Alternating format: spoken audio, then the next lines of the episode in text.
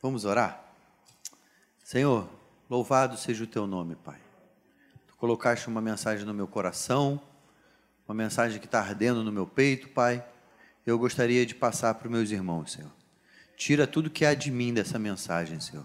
Que venha só o que vem do teu reino, do teu trono, Pai, para a tua igreja, Pai. Prepara os nossos corações para receber a tua palavra. Em nome de Jesus. Amém. Amém. Sabe, irmãos, é muito bom quando a gente vem pregar e esse texto mexeu com você. Esse texto balançou. E normalmente isso para mim é um sinal de Deus que eu tenho que falar sobre esse texto. E tem um amigo nosso que, membro da nossa igreja, um amigo meu, que se converteu e a gente fala muito da Bíblia. Ele está no começo do primeiro amor, muitas dúvidas. E um dia desse a gente estava conversando sobre certeza da salvação. E é verdade, irmãos, que tem muita gente que se converte e tem problema com essa certeza da salvação. Né? Tem questionamentos. E aí eu falei para ele: Poxa, vamos ler a Bíblia junto, vamos ler um capítulo por dia, a gente vai lendo, vamos ler o livro de Romanos? O livro de Romanos é um livro denso, teológico, um livro que me confronta, né, me bota contra a parede onde mexe com os nossos alicerces. E eu falei, vamos ler Romanos. E a gente foi lendo. Cada dia ali mandava para ele um, um zap, um textinho do que eu achei legal, e a gente foi lendo. Já acabei Romanos. Já estou em João. E passei por Romanos 8, irmãos. E quando eu estava lendo esse texto de Romanos 8, eu falei, tudo a ver. Olha aqui a resposta na Bíblia para os questionamentos do meu amigo. E é isso que eu quero trazer hoje para a gente. Porque, na verdade, irmãos, tem muito crente que às vezes se pergunta: ai, minha salvação eu perco? Como é que é? Fiz, dei uma topada, falei um palavrão, perdi a salvação. São coisas que a gente, a gente pensa, né? Será que eu posso perder a salvação? O que, que pode me afastar do amor de Deus? E aí, esse texto lindo de Romanos vem falando, o versículo chave está em Romanos 8:35, né? Quem nos separará do amor de Deus? Mas eu queria voltar um pouquinho, começar do 31. Que fala, esse texto fala, irmãos, que nada pode nos separar do amor de Deus. Eu queria, junto com vocês, versículo por versículo, vir é, estudando, lendo, trabalhando juntos esse, esse pensamento. Né? Versículo 31, ele fala assim: Que diremos, pois, à vista dessas coisas? Que coisas são essas? Aí volta mais um pouquinho para o 28. Eu queria ler o 28 para depois a gente continuar. Sabemos que todas as coisas cooperam para o bem daqueles que amam a Deus, daqueles que são chamados segundo ao seu propósito. Irmãos, esse texto, a primeira vez que você lê, parece que é um texto triunfalista, né? Vai dar tudo certo. Mas não é isso que o texto está dizendo. A verdade é que a exegese, a interpretação de, dos textos bíblicos, é muito importante. Porque não, senão você lê e vai dizer que tem alguma coisa escrita ali que o texto não está dizendo. Né? Tem muita gente que prega sobre um, um versículo solto, e aí ele está usando o texto de pretexto para dizer o que ele quer, mas aquele texto, dentro daquele contexto, não está querendo dizer isso. Né? Então, para a gente entender o que, que esse texto está querendo dizer, falando que todas as coisas cooperam para o bem daqueles que amam a Deus. Então, uma doença que a gente passa pode concorrer para o bem, ou um desemprego que você está passando, às vezes fala, meu Deus, por que eu estou passando por isso? Você pode saber que todas as coisas, não são só as boas. Porque quando a gente passa num concurso, é fácil falar que todas as coisas cooperam para o bem. Só que o texto está dizendo que são todas as boas e todas as coisas ruins que acontecem na nossa vida cooperam para o bem. E aí a gente vai ver no Evangelho mais pé no chão. Um Evangelho que me promete sim segurança, me promete tudo isso, mas ele não diz que eu não vou passar por problemas nessa terra. Vamos voltar para o 31. Então, o que diremos então à vista dessas coisas? Se Deus é por nós, quem será contra nós? A verdade é que se Deus, que é Deus, que é o maior, está do nosso lado, a gente sabe que vai levantar gente contra nós, mas quem é essa pessoa perto de Deus, né? É o que esse texto está querendo dizer. Então, se nós somos do Senhor, Deus é por nós. E é isso que esse texto está dizendo. Porém, as pessoas que são contra Deus vão se levantar contra nós. Mas se Deus é por nós, quem será contra nós? A gente vai passar por problemas. O texto não está dizendo que não. Versículo 32. Aquele que não poupou o seu próprio filho, mas por todos nós o entregou, será que não nos dará graciosamente com ele todas as coisas? Vamos dividir esse versículo em A e B? O primeiro dele é o seguinte: ó, aquele que não poupou o seu próprio filho. Por que, que a gente às vezes não quer passar problema? Se Deus, irmãos, não poupou o seu próprio filho por amor a nós, por que, que a gente fica falando assim, por que só comigo que acontece? Por que, que isso está acontecendo comigo? Eu já me peguei com esses pensamentos. Eu acho que isso é humano, irmãos, é normal. Poxa, comigo hoje está dando tudo errado. Por que, Senhor? O Senhor me desamparou? O Senhor me abandonou? Não. Mesmo no dia mau, irmãos, o Senhor é contigo. Aleluia. Então, nós vemos que Deus entregou, João 3,16, o seu único filho, né? Por amor a mim e a você, é o que está falando aqui. Então, se Deus me deu o que Ele tinha de mais precioso, será que Ele não vai me dar, junto com isso, todas as coisas que eu preciso? Isso vai fortalecendo a nossa fé.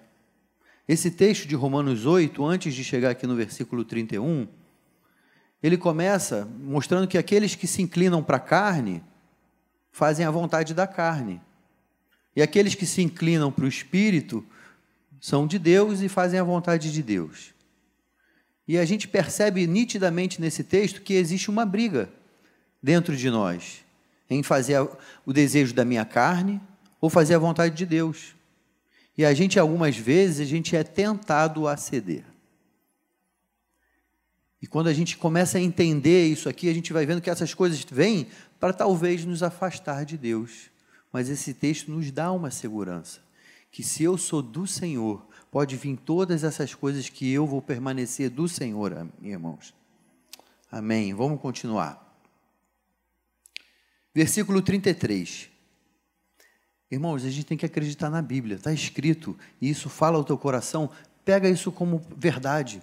Porque às vezes, irmãos, a gente sabe que está escrito, mas não leva fé.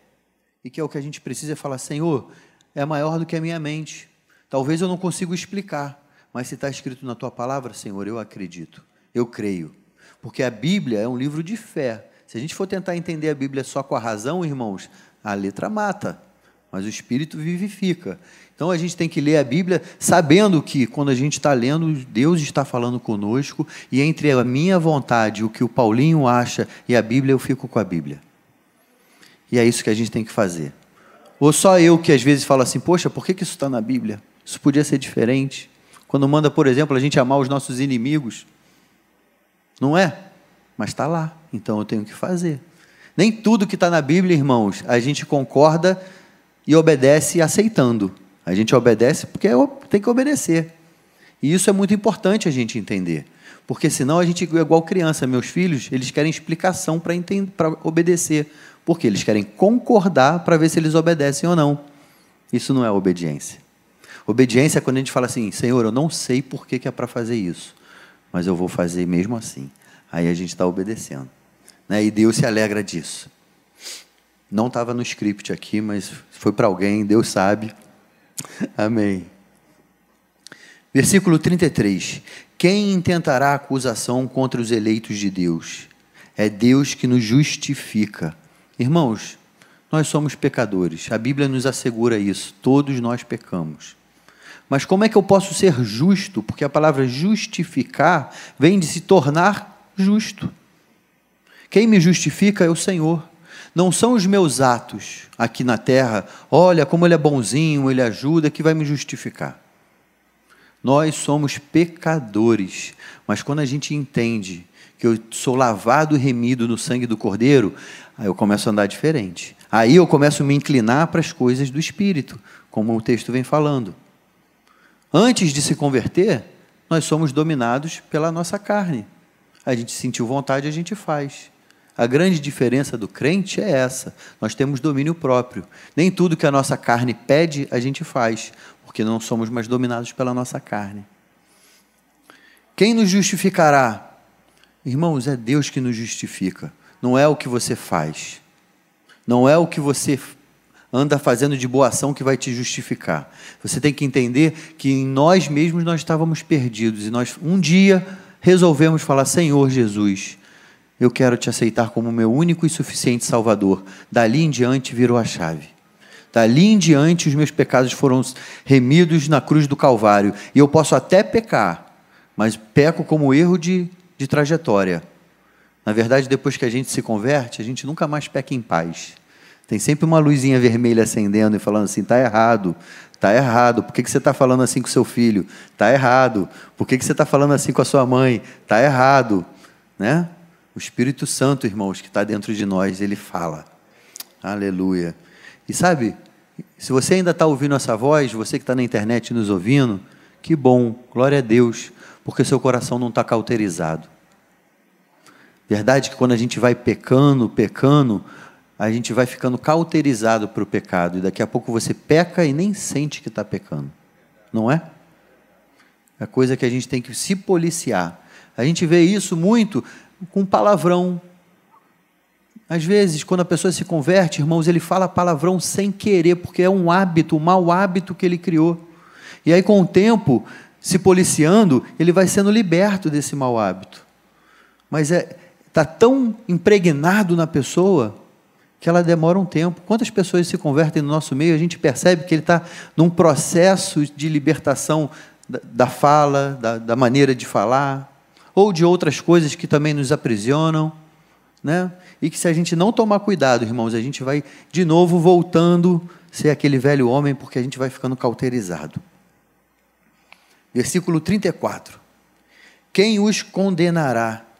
Se é Cristo Jesus quem morreu, ou melhor, quem ressuscitou, o qual está à direita de Deus, também intercede por nós. Irmãos, nós erramos? Erramos queremos acertar, olhamos para Cristo, é o nosso alvo. Quando a gente não acerta em Cristo, é o pecado? Sim. Mas quando isso acontecer, irmão, saiba, você tem um advogado junto a Deus, se chama Jesus Cristo.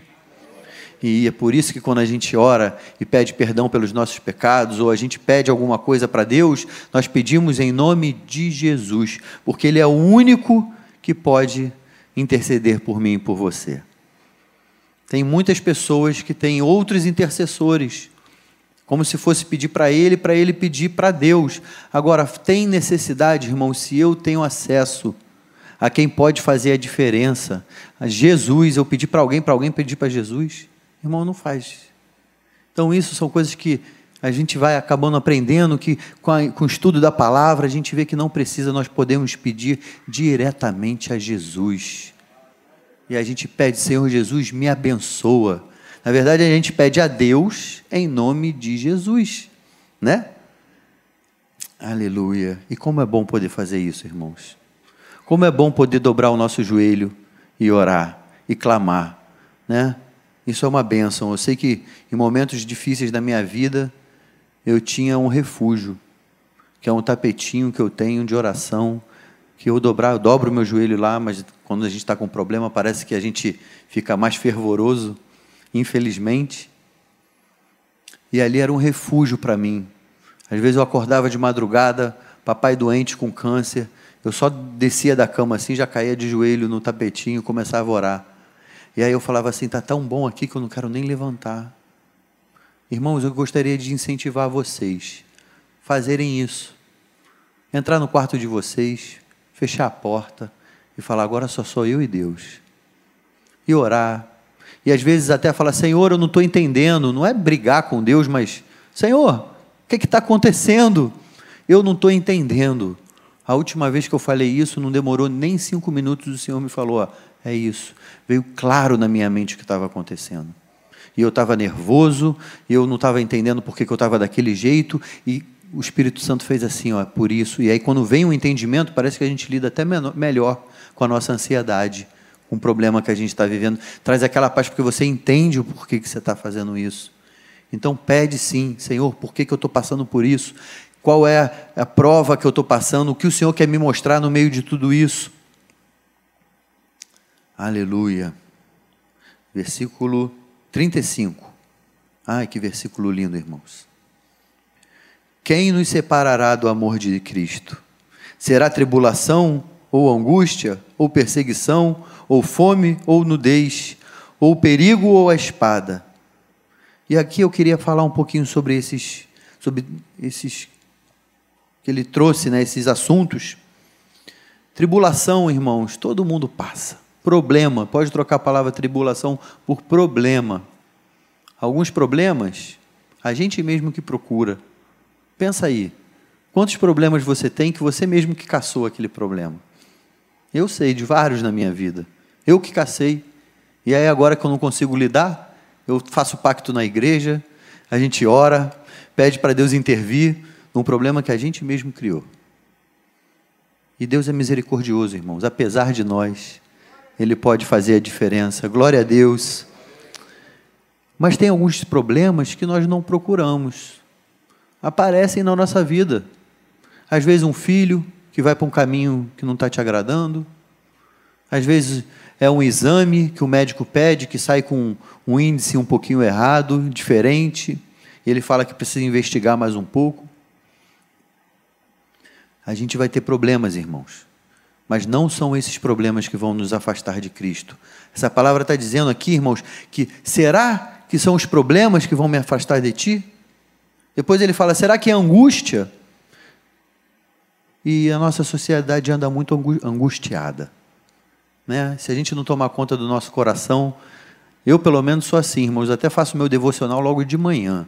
Eu acordo de manhã, estou bem, estou alegre, tipo, formatei o disco, né? Dormi. Aí eu leio a Bíblia. Porque se eu for deixar para fazer isso no final do dia, eu já estou de saco cheio, rabugento, estressado. E aí parece que eu estou dando o resto do meu dia para Deus. Cada um sabe do seu horário que é melhor para buscar Deus, mas eu vejo que no dia que eu busco o Senhor, que eu ouço os louvores, irmãos, eu fico menos angustiado. Parece que a minha alma se acalma. Se você está passando por problemas assim, ouve louvores. Bota uma música que você gosta de louvar aí na, no teu rádio. Vai ouvir música. Porque a música vai tratando a nossa alma, a nossa angústia. Jesus teve angustiado, irmãos. Jesus ele fala no Getsemane que a minha alma está angustiada até a morte. E depois ele fala assim: Senhor, se possível, livra de mim esse cálice, mas que seja feita a tua vontade. Então, a gente pode ficar angustiado. E a gente pode até pedir assim: Senhor, eu não quero passar por isso, não. Jesus falou isso. Mas no final de tudo, Senhor, que seja feita a tua vontade na minha vida. Senhor, meu casamento não está bom, me ajuda, me dá estratégia para eu recuperar o meu marido, para eu recuperar a minha esposa. Senhor, me dá estratégia para eu alcançar o coração do meu filho, para eu poder fazer as pazes com meu irmão. Senhor, que seja feita a tua vontade. Porque às vezes a gente fala assim, ai, eu não quero fazer as pazes não, passa de mim isso aí, deixa como é que está. Mas não é assim que a palavra nos ensina. A palavra nos ensina, irmãos, que se o meu irmão tem alguma coisa contra mim, é para eu largar minha oferta no altar, ir lá, fazer as pazes com ele e depois vir adorar a Deus. O texto não fala que se eu fiz algo contra meu irmão, mas fala que se o meu irmão tem algo contra mim, Quantas vezes uma pessoa tem algo contra a gente e a gente acha que não fez nada? Às vezes até de fato não fez. Mas esquece. Importa que eu diminua, que o Senhor cresça. Vai lá e pede perdão. Fala, se eu te ofendi, meu irmão, me perdoa. Isso vai promover a paz. Sabe que antes de ser ordenado, eu acho que eu já contei isso para vocês aqui. Antes de ser ordenado, eu me fiz essa pergunta: tem alguém que está triste comigo? E eu lembrei de um irmão. E eu liguei para ele. E quando ele ouviu minha voz, deu aquele gelo no telefone, naquele. Né, e aí eu me adiantei e falei assim, irmão, eu estou te ligando para pedir perdão. Porque se eu te ofendi, e se você ficou chateado comigo, a tua família está triste comigo, eu quero me, me reconciliar, reconciliar, com você, eu vou ser ordenado daqui a uma semana. O tempo que tinha para frente, eu falei, eu quero fazer as pazes contigo. E a gente orou junto, a gente chorou junto no telefone. E foi uma bênção, irmãos. Glória a Deus. Porque o crente não pode ter coisa, história não resolvida. Passa na rua aí, tem que baixar a cabeça, não posso olhar para aquela pessoa, atravessar a rua. Irmãos, isso não é coisa de crente, irmãos. A gente precisa entender isso. Mas o nosso assunto aqui é angústia angústia da alma. Nenhuma angústia pode nos afastar do amor de Deus, irmãos. Por mais que você ache que está muito difícil, está tá passando por um, um vento muito forte, pela minha experiência nesses momentos, é que a gente se aproxima mais de Deus. O texto fala também de perseguição. Em Mateus 5,10 fala: Bem-aventurados os perseguidos por causa da justiça, porque deles é o reino de Deus. Irmãos, nós precisamos entender que vamos ser perseguidos. Nós somos embaixadores do rei. O que nós pregamos, falamos e da maneira que nós agimos vai contra tudo que esse mundo prega aí fora. E com certeza nós vamos ser motivos de perseguição, de chacota, de pressão. A gente não precisa ser ingênuo a gente tem que saber que isso vai acontecer no seu trabalho, na sua faculdade, no seu colégio, na sua roda de amigos. Porque quando a gente fala assim, pô, porque eu estou lendo a Bíblia, ou eu sou crente, eu tô, estou tô agora frequentando a igreja evangélica, vamos ouvir piada. Ih, está dando dinheiro para o pastor? Vocês vão ouvir. Mas a Bíblia diz que nós somos felizes. Bem-aventurado significa felizes aqueles que são perseguidos por causa da justiça. Aleluia. Ele fala também de fome e nudez, medo de falta de recursos, irmãos.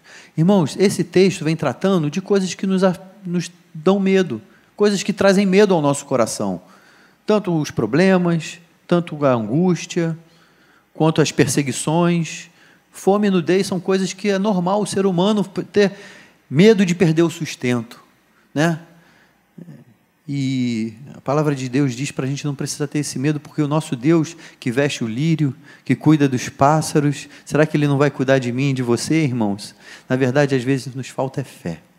Nós conhecemos a palavra, mas nessa hora a gente tem que, entre o que eu estou sentindo e o que eu creio, eu prefiro ficar com o que eu creio, eu vou ficar com a Bíblia.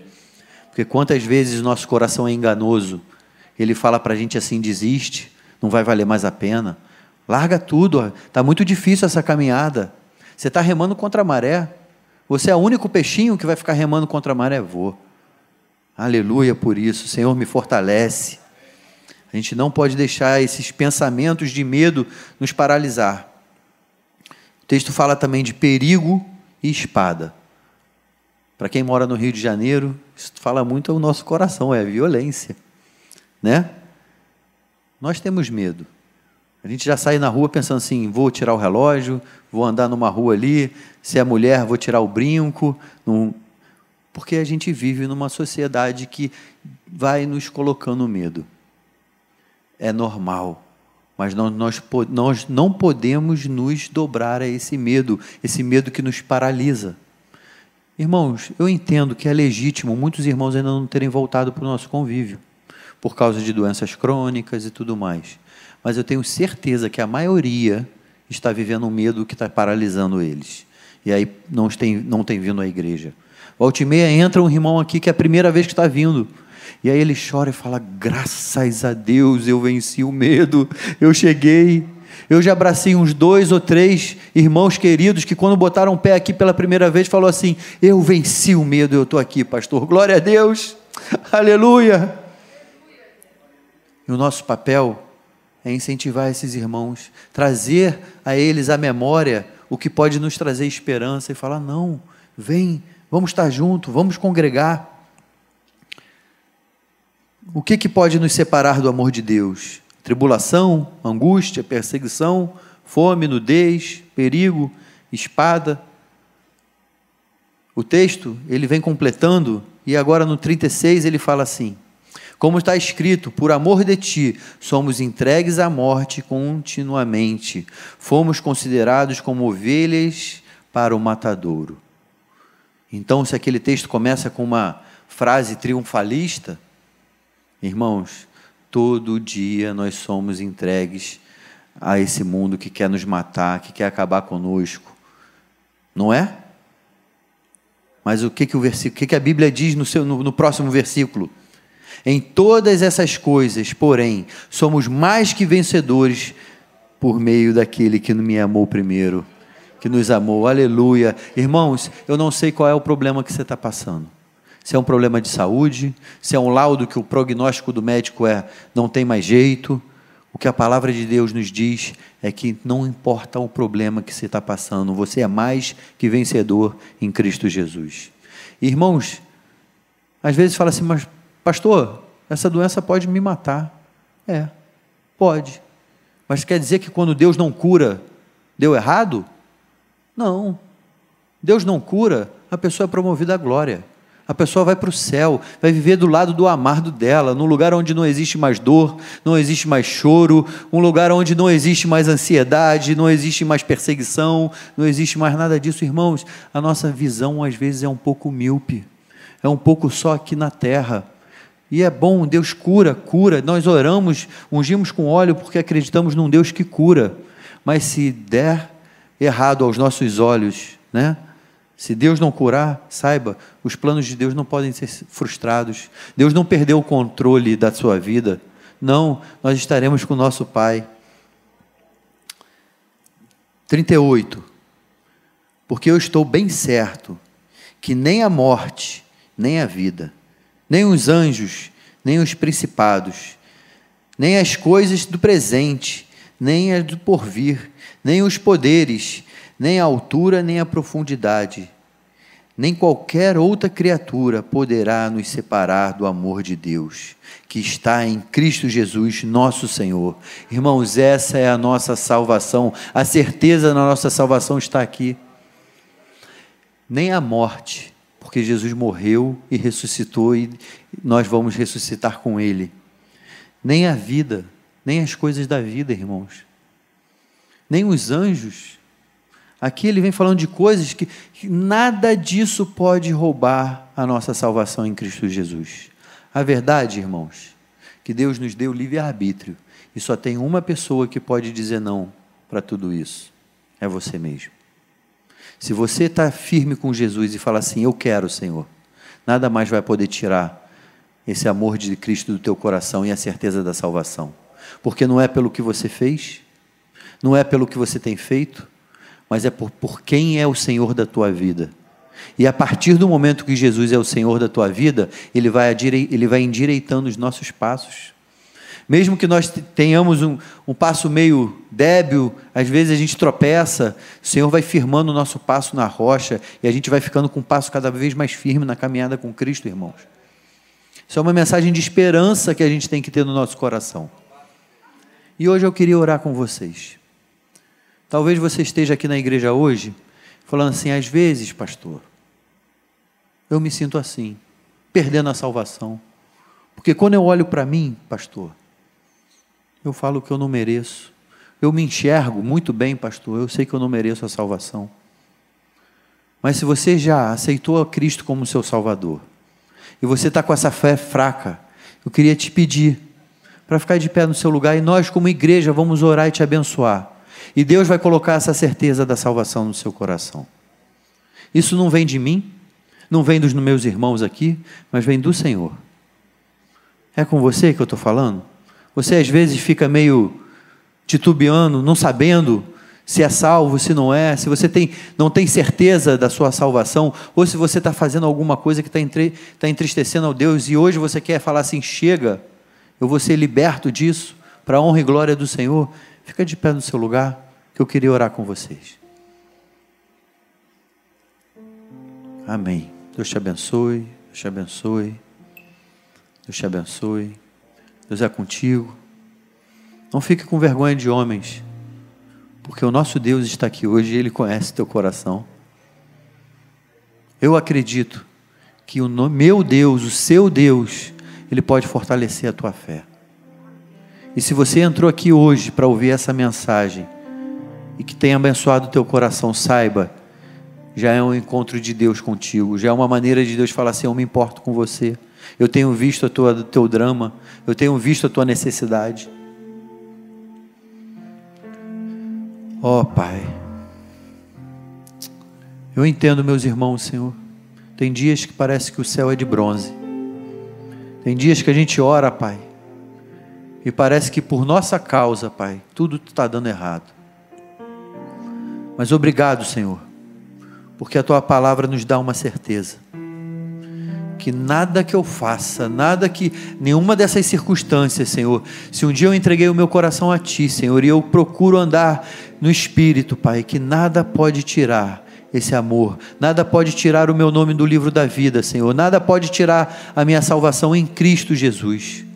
Obrigado, Senhor, por Jesus Cristo, o autor e consumador da nossa fé, o nosso justo juiz que está à direita do Pai, intercedendo por nós, Jesus. Senhor, eu quero te pedir por esses queridos irmãos que ficaram de pé, ou para essa pessoa que está na internet ouvindo e falou assim: essa mensagem é para mim. Senhor, traz fé, traz fé para o nosso coração, Pai. Senhor, muito obrigado, Pai, porque temos certeza dessa salvação, Senhor. E nos ajuda, Pai, a vivermos de uma maneira que as pessoas, ao olhar para a nossa vida, Pai, falem: Eu quero servir esse mesmo Deus. Senhor, fortalece o pé dos meus irmãos na rocha, Pai. Senhor, nos liberta, Pai. Nos liberta de nós mesmos, Senhor, começando por mim, Pai me liberta da minha carne, Senhor. Liberta os meus irmãos, Senhor Jesus, porque aí seremos verdadeiramente livres, Pai. Nos enche do Teu Espírito Santo, Senhor. Que a gente possa transbordar, Senhor Jesus. Aleluia. Senhor, opera um milagre no nosso meio, Jesus. Que a gente possa sair daqui hoje, Pai, transformados pela Tua palavra, Pai essa palavra que pode nos edificar, essa palavra que pode nos transformar, essa palavra que pode nos dar intrepidez contra o pecado, Pai. Que ela possa encontrar terreno fértil nos nossos corações, Senhor. É o que eu te peço em nome de Jesus. Amém.